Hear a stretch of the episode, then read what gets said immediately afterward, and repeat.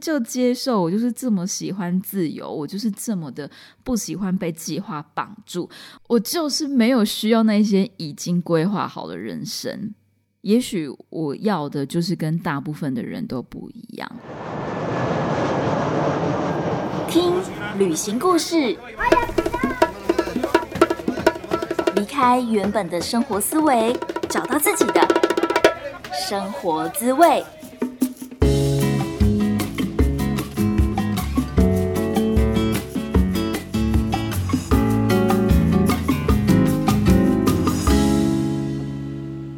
收听贾斯敏游牧生活，我是正在泰国数位游牧的线上华语老师 Jasmine。我终于又飞出国了，回到了泰国。但这一次我可以待的时间只有短短的三个星期。对于数位游牧的人来说，三个星期真的太短了。所以我大概就只会快闪去一些我没有去过的小岛，像是 Phuket 普吉岛，或者是 Cosmilan 啊斯米兰岛，以及 Clubby 甲米。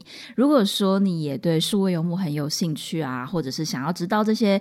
地方的这种旅行资讯、物价等等的，都欢迎你可以追踪我的 Instagram，我的账号是 Just Journey 一一五 J A S J O U R N E Y，然后是数字的一一五。当然，正在收听 Podcast 的你，一定要记得追踪或者是订阅贾斯敏游牧生活哦。这个节目呢，我们会聊数位游牧旅行故事，还有旅行当中的异国恋啊。以及华语老师等等的主题，在 Podcast 的各大平台都可以收听得到，像是 Apple Podcast、Spotify，还有我们现在也同步上传到 YouTube 喽。你可以在习惯的平台当中搜寻贾思敏，其实应该打甲乙丙丁戊的甲就可以找到我喽。停更了一个月，我觉得真的首先要跟所有闽南嗓说声不好意思。这个闽南嗓的闽是贾思敏的敏哦，就我觉得嗯。我常常就是之前也有跟大家讲过，我觉得我在情绪比较低落或是状态比较不好的时候，我好像就会提不起劲去录录 podcast，因为我觉得那个能量好像不太对。然后整个四月对我来说就是很难熬，我不知道是不是因为水逆开始就非常的暴躁啊、不安呐，然后不知道自己在做什么，再加上对我来说，天哪！在台湾，我从一月中就是为了过年的时候回台湾，一直待到四月底，真的时间超过三个月以后，我整个个性不是个性，就是我整个人都变得很不对，很像有一种就是呃，快让我出去，快让我出去那种很躁动的感觉，变得非常没有耐心。所以今天这一集主题就是想要跟大家分享，为什么旅人们他们不断的想要出走？为什么旅行的生活、移动的生活是我们的舒适圈？那其实。我想了一下，我四月应该还是有做一点事情啦，就是像是我办了一场线上讲座，主题是如何成为线上华语老师，开始数位幽默。其实这场讲座我并没有做到非常非常大的宣传，但是我很压抑的是报报名讲座的人还是不少诶，那就觉得说我好像还是有一点就是有有一定的重要性吧，就不不要这样子一直躲起来。我觉得我还是有很多东西是可以给大家的，所以我打算在暑假左右会再办一。场这个线上讲座，如果说你错过了的话，没有关系，可以先填写预约表，留下你的 email。那么下次讲座的早鸟优惠期间，你就会第一个收到通知，也就是你可以排队先拿到最优惠的价格。那预约的表单我就直接放在描述栏位，有兴趣的 Mina 桑可以直接去预约哦。另外一个非常非常令人兴奋的消息就是。我要出书了哇！为了这个出书的接下来的新书分享会，这也是我之后会马上又回六月的时候会马上回台湾的原因之一。这本书叫做《十六岁的壮游客》，是一本我和其他十一个背包客一起完成的一本，算是旅游书啊，描写我们的旅行故事，然后希望可以鼓励青少年更。早点开始去探索你的人生，早点出发去旅行。作者群非常的强大，像是我访问过去过瓜地马拉的伊娃漫游记的伊娃，还有人在江湖飘的迷斯杨迷斯，以及徒步的旅行狂人刘佑成，还有旅行快门的 Philas 等等的。那还有我把我把这十二名作者的名字都念过一遍，还有包括玛雅国的驻台办事处的玛雅人，以及凯西女孩去旅行的凯西女孩。还有赤行者火焰背包客连长旭连长，然后还有翘胡子旅行团的 Jessie 詹一杰，那当然还有我嘛，贾思敏游牧生活的贾思敏，以及小象爱出门的小象，然后还有谁没有念到？是旅游引路人的展展，还有张韵之的信封书院的韵之。这本书你可以一次得到十二位旅人的故事，这真的都是我们最最直接的旅行经验、生命体验。这本书正在发烧预购中，而且呢，如果说你是跟我预购、跟我首购的话，还可以再加上十二位作者的明信片套组，可以一次搜集到十二位旅人的签名明信片呢，非常非常的难得。如果说你对这本书还有明信片套组有兴趣的话，一定要赶快去预购。预购的链接我也是同样的放在描述栏位，或是你也可以直接到 Instagram 上面私讯我找预购的链接哦。分享完这个令人开心的消息之后，我们就要进入今天的主题了。到底为什么旅人呐，你会这么停不下来、停不住的旅行呢？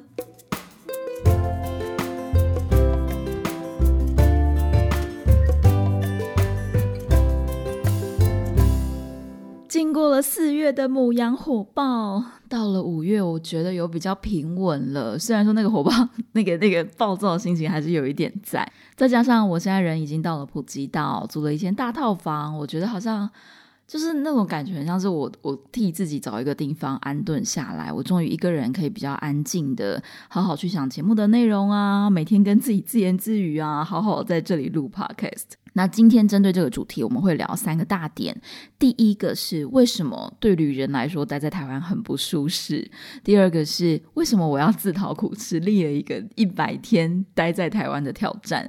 第三个就是结果到底是失败还是成功呢？首先，为什么对于一个旅人来说待在台湾很不舒适？我想大部分的人应该都会觉得。活在自己的国家是有什么困难的？你在那边说什么待在台湾一百天是个挑战，哪门子的挑战？应该会觉得我们很白痴吧？那不知道正在听节目的你是哪一种人？又或者最简单的来问，就是你现在在哪里？你在台湾吗？你有出国过吗？还是你曾经出走过吗？是不是你现在也在世界的某一个角落数位游牧呢？如果说你曾经出走过的话，你一定懂那种旅行当下的爽感跟自由。那当然，如果你不喜欢的话，你一定是可能在旅行当中，或者是很快的你就打道回府，甚至比你预期的时间还要更快的买一张回程机票回台湾。那我讲的这种旅行，我所想象的这种旅行，大部分是一个人完全自己一个人的旅行，因为我觉得独旅是真的一个非常快速可以加速去认识跟了解你自己的一个过程。好，讲回来，我们的重点就是那个爽感跟自由，我一定要把那个 hashtag 放在自由，在你旅行的当下，那种自由的感觉是。无限大，你突然觉得自己有很多的选择权，你突然觉得自己想做什么就可以去做。那我觉得那些感觉最大的是来自于我们一直升值在我们心目中、我们想象当中的一个价值观的解放。我觉得可能是因为华人的框架太多了吧，所以出国以后就会觉得说，哇，我终于可以抛下好多社会价值观的束缚。这些价值观的束缚可能包括是外貌啊、社会成就啊，或者是你跟家庭、跟朋友、跟伴侣的关系。外貌的话，我自己也是讲过非常多遍了。我们。大部分的人，如果你从小到大都只有在在台湾生活过的话，你可能尤其是女生会觉得很容易没有自信，因为美的标准从。天哪！从我国中的时候，从国中的时候上国文课，你就会听到古人认为一白遮三丑，或者是什么哪一个美女，那个美女一定是唇红齿白这些的。所以你活着，你一定要防晒，你一定要美白，你不可以吃太多，你要很瘦，你不能穿太少，你不能露出事业线。你这样子，你的伴侣会担心各种，你会觉得要遮遮掩掩，你会觉得你不喜欢你自己的身体，你就是不那么有自信。当我在国外开始旅行的时候，就发现这到底是什么样子的奇怪的思维跟框架绑住自己。在国外旅行的时候，真的你看到太多太多人，他们那么自然的，呃，想穿什么就穿什么。他们就算比你黑、比你胖，这样子讲有点坏。可是如果说以一个事实来说，他们的身材体型，其实亚洲人身材体型是非常娇小的。然后你跟大部分其他西方世界国家的人，如果你要真的这样比较的话，你其实真的一点都不胖，你一点都不肥。然后我不懂为什么我们要这么没有自信，用这么多框架绑住自己，就会觉得活着真的好难。所以第一个是这种外貌的。解放，或者是穿着衣服的解放，你会觉得你有更多的自由。第二个就是社会成就嘛，呃，社会成就我们在二十几岁的时候，也许还没有这么明显，但是当你到三十几岁、四十几岁的时候，你有没有房子啊？你有没有车子啊？你逛街的时候是不是想买很多的东西？你是不是觉得什么保养品就是用在你身上，你就会变美？还是说你会不会觉得，如果你是男生的话，你一定要有车子才可以把妹？而且在台湾生活的这几个月当中，我会觉得我好像又把自己关回一个泡泡里面。我们以房价来说，你看着房价一直涨，一直涨，那越来越多的朋友开始买房子，你会怀疑自己有没有有一天是真的可以买得起房子？会不会再过了十年、二十年，你已经存到你原本的头期款，但是房价又翻了几倍？这是各种你会觉得活在那个社会当下的压力。讲到这里，好像会觉得是不是在旅行的人都在逃避？就是你就你就逃避不用买房子这件事情。我想要讲的真的不是这样，就是我相信很多旅人他们也是有能力可以买房子，只是说你不想要。一直停留在那个那个泡泡里面，然后大家所追求的、所追寻的那个目标，好像好像是一群商人们为我们建构的世界，我就会有一种很挣扎感觉，好像我我也要加入这个战局嘛。然后我就会很想要去抽丝剥茧，那背后就是到底是我真的需要这个房子，我需要这个车子，还是说那是一个因为大家都这么做，所以我也需要，还是说那是一个。我想要证明我自己的能力，可是。一个人他能够证明他自己是不是成功，是不是厉害的？其实当然不是只有这些大家所认定的人生胜利组所该有的条件，像我讲的这些物质、车子、房子，甚至名牌包包什么的。如果你真的是一个厉害的人，呃，值得被大家尊敬的人，其实真的不是靠这些外在，然后也不是一直靠你告诉别人说我有多厉害，然后你就会变得很厉害。好，反正我觉得社会成就的这种解放自。有也是在旅行当中会让我们比较快乐的。然后再补充一个点，就是我之前看过一本书，叫做《阳刚与阴柔》，里面提到了大部分男性都会活在爸爸的阴影底下，也就是说，他们的爸爸总是会对儿子。有一个期待跟期许，但是大部分的儿子都没有办法达到爸爸的那个目标，所以非常多的男人，他们就是会活的总是活不出自己，因为他们总是会觉得自己没办法达到爸爸的那个希望跟目标。可是这个东西怎么解套？当他爸爸过世的时候，当他爸爸死掉的时候，大部分男人就会获得解放，因为他再也不用活在爸爸的期望底下了。然后那个章节就在跟所有男。人们呼吁说：“如果你想要活出自己，先想象你爸爸死了。”我说他真的讲的有点太太露骨跟太直接。然后我那时候就跟一个朋友这样子分享，因为我知道他跟他爸爸之间也有一些议题、一些 issue。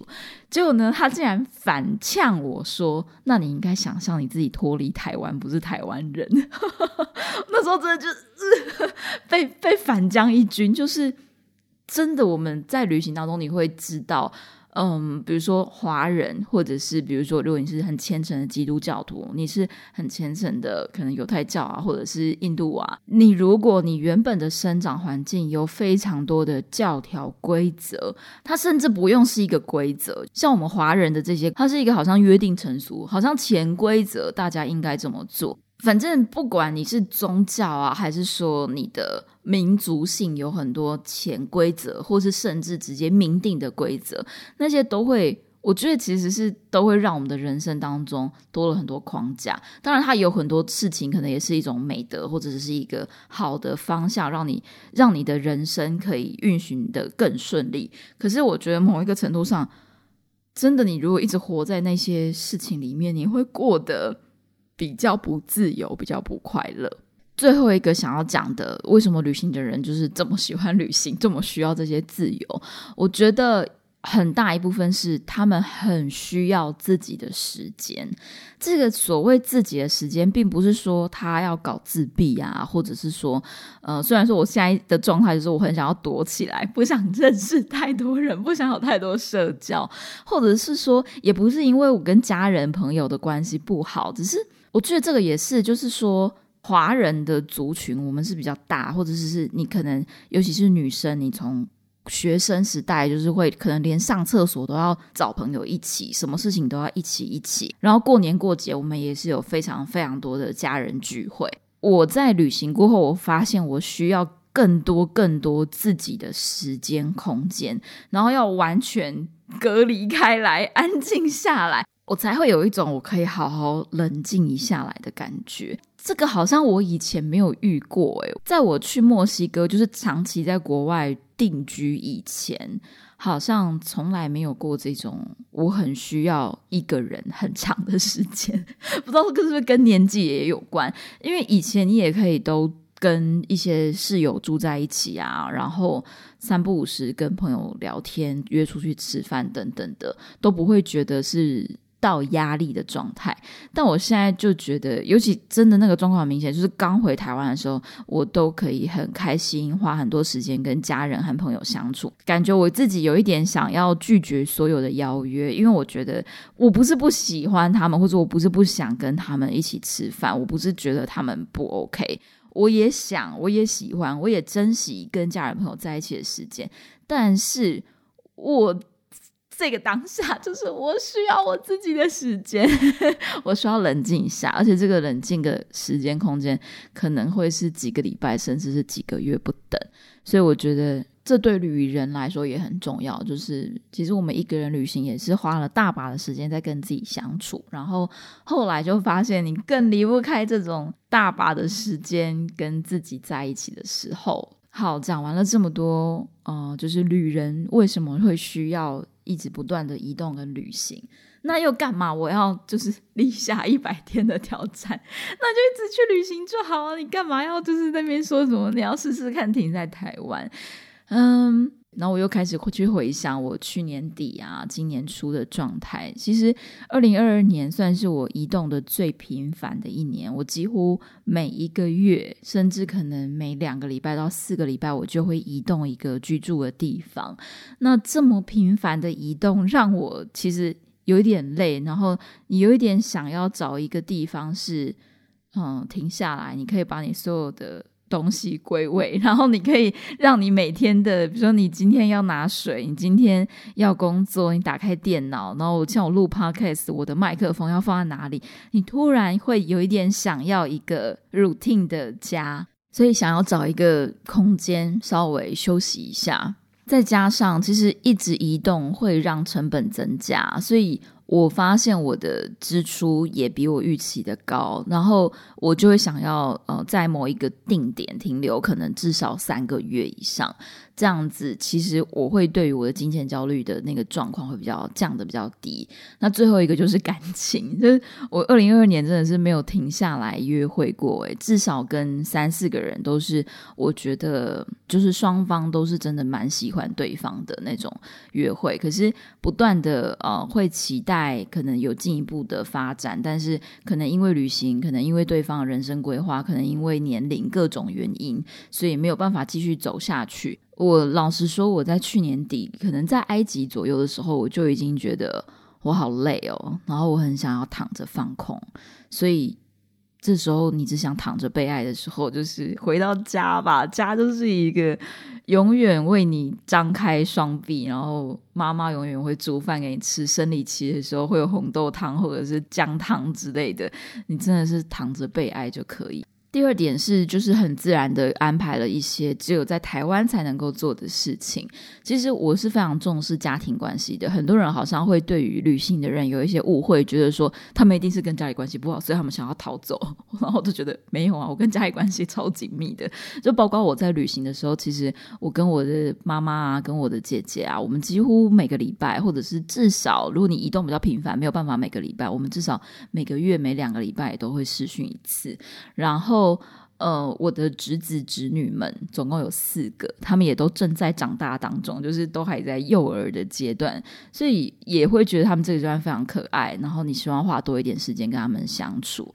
那也还有像是比如说一些高中、大学的讲座，我觉得还是办实体是比较有感觉的。所以在回台湾的期间，我也会很开心。如果说，呃，你是学校的老师，不管是行政人员，或者说，呃，你希望我到你们班上去演讲的话，都欢迎你。就是六月的时候，当我还在台湾的时候，可以约我。最后一个就是我，其实我也不知道为什么，但我就想要考导游领队的证照。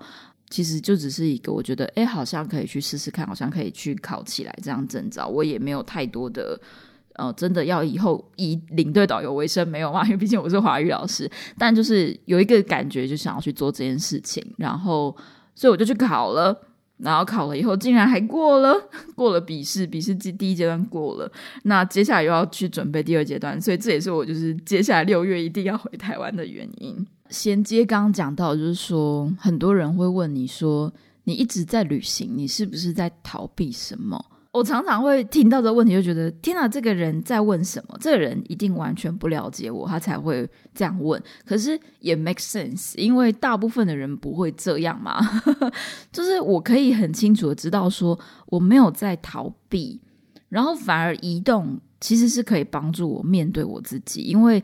在旅行当中，在移动当中，其实我会有很多时间独处嘛。那这个过程其实是我去反思跟呃跟自己妥协一些你人生当中的议题。然后反而当我停在一个地方太久，我会觉得停滞。那个停滞是你对任何事情都提不起劲，都没有动力。我觉得那个超级可怕的。可是当我移动起来的时候，你会觉得。我要把握当下，就是你会觉得说，哦，我在这个城市只剩下一个月、两个月，你很清楚，你可以看到，以去年来说。呃，因为我旅行了泰国、巴厘岛，然后埃及、马来西亚这些地方，我可以很清楚跟快速的去回想说，哎，我一月的时候在清迈，一二月在清迈，然后呃，后来四五月移动到帕岸岛，那我在帕岸岛完成了什么事情什么事情？我后来移动到龟岛做了什么事情？然后你就会可以很清晰的去看到那一个月、两个月你的工作上的成就，或者是你感情上的状态，或者是你人生上的改变。你会突然那个时间轴很清晰，然后因为你我啦，就是在不断的这个移动的过程当中，我会好珍惜当下，我会好珍惜，知道说我只剩下几个月的时间可以在这个城市，或是可以认识这些朋友。你会用更多的意识，更多的意识去活好每一天。那另外一个也是很重要的一点，就是我觉得我的灵魂是活着的，我的灵魂是在。是有在动的，这这个真的是我觉得每个人的体验，每个人的感觉不同。就是当你在国外的时候，你会因为他们有太多的文化不同，他们的食物不同，他们生活方面。的习惯跟你不同，你每天都觉得有一些事情是新奇有趣的，你每天都会去观察别人怎么生活，而不是只会活在自己的世界里面。然后这个观察的过程当中，我觉得非常好玩，非常有趣。或是你跟嗯任何一个外国人分享他们的人生，去了解他们的故事，这对我来说也都是。非常好玩的，你才可以有机会去看到跟你不同、跟你的国家不同的价值观，还有所有的面相。这是我很喜欢旅行的原因。所以结论，这个在台挑战一百天的这个实验，到底是成功还是失败了？我觉得我成功了，但是我也失败了。就是我成功了，毕竟我真的待在台湾超过一百天了嘛，就真的好久哦，我好像已经 除了那时候疫情就是待比较久之外，真的是已经有五年的时间没有没有待在台湾这么久了。那我也要说我失败了，就是说我觉得我最后很难去定自己的心呢，就是我觉得我那个状态有一点像是。不知道哎，庸人自扰，自讨苦吃。就你明明是 location free，你可以移动，然后我就是我就是不要移动。然后你明明知道你这样会不开心，就是我就是要让自己不开心。然后，然后再看看自己在这个不开心的当下有没有办法，呃，变开心。可是我觉得，我如果一直停在那边，我确实是还是没有办法开心，我还是没有办法很很自然、很开心的去，就是让我自己变好。我觉得。我让我自己变好的方法就是开始移动啊，就是那是那个是我解救我自己的方法。我竟然取消掉这个可以解救自己的方法，就是不准自己用这种方法去救自己。我就不懂自己在做什么。一直到我朋友就是传了一个 唐阳鸡酒屋的 podcast，就是唐启阳的某一集节目。然后我对星座命盘其实不是非常的了解，但是反正就是其中的我的一个星盘的一段解读。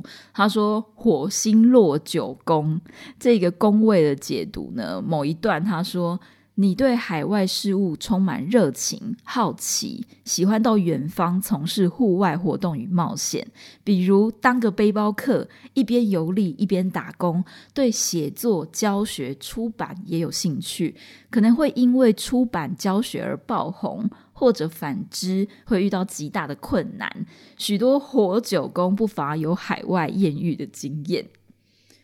哇哦！我那时候看到这一段，我真的是觉得这一段也太贴切了吧。当然，并不是说他这整个火九宫的解读每一段每一字一句都这么的准确，一定有一些不是，我不不是这么认为。可是这一段话真的是几乎字字句句都是都都在讲到我的感觉，然后我就有一种瞬间释放，就是觉得说。对啊，就是每个人设计都不一样，就接受自己这样子就好了。为什么我要逼自己在台湾？我真超不理解，就觉得说我到底在干嘛？你就你就接受啊，就是你就接受那是你自己。然后这些工具，神秘学的这些工具，就是它也可以帮助你去认识别人。你会发现到。很多人的设计，每个人的设计，它本来就是不一样的。那我们会去学这些东西的目的，就是我了解到你的设计跟我的设计不一样，所以我们认识彼此跟体谅彼此。如果说以心理学的角度来说，就是那本《被讨厌的勇气》，你现在想做什么你就去做，然后你不要因为你的过去啊，或者是你的背景啊而绑住，然后你就替自己找一大堆借口。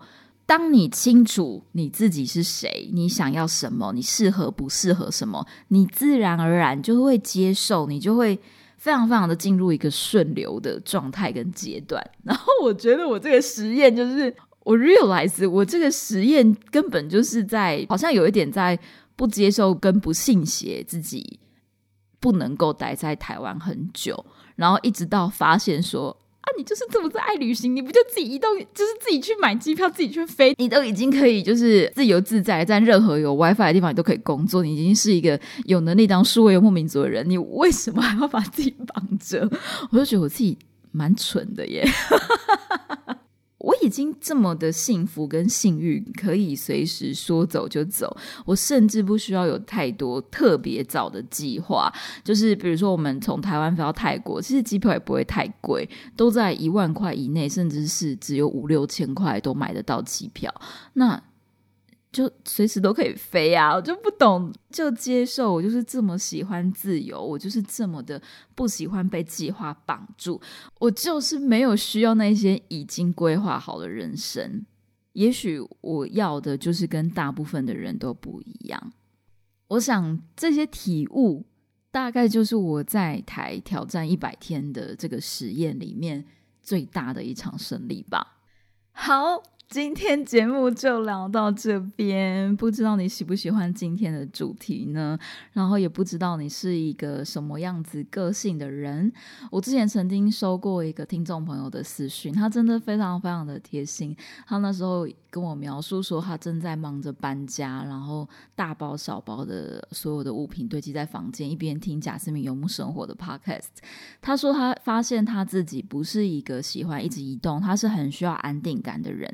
所以他觉得他好像没有办法这样子说走就走，可是他很享受听贾斯敏游牧生活，然后他也很期待继续听到我的旅行故事。我那时候就觉得哦，好感动哦，就是原来我的故事不仅可以带着你走出去。可是也有另外一个优点是，也许你只是喜欢听这些故事，然后我的 podcast 也可以满足到你这个部分的欲望，这些都会让我觉得非常非常开心，是我继续做节目的动力。所以也诚挚的邀请你，可以帮我到 Apple Podcast 上面打新评分、留言，说说你自己在人生的或者是这个旅行的路上的探索当中，你发现到你自己是一个什么样的人。当然，也欢迎你可以直接到 Instagram 上面跟我聊聊天哦。不知道你现在在哪里？很感谢老天爷可以让你听到我的声音，也非常谢谢你花时间听完今天的节目。感谢你的收听，Thank you, gracias。我们下次见喽，See you, adios，拜拜。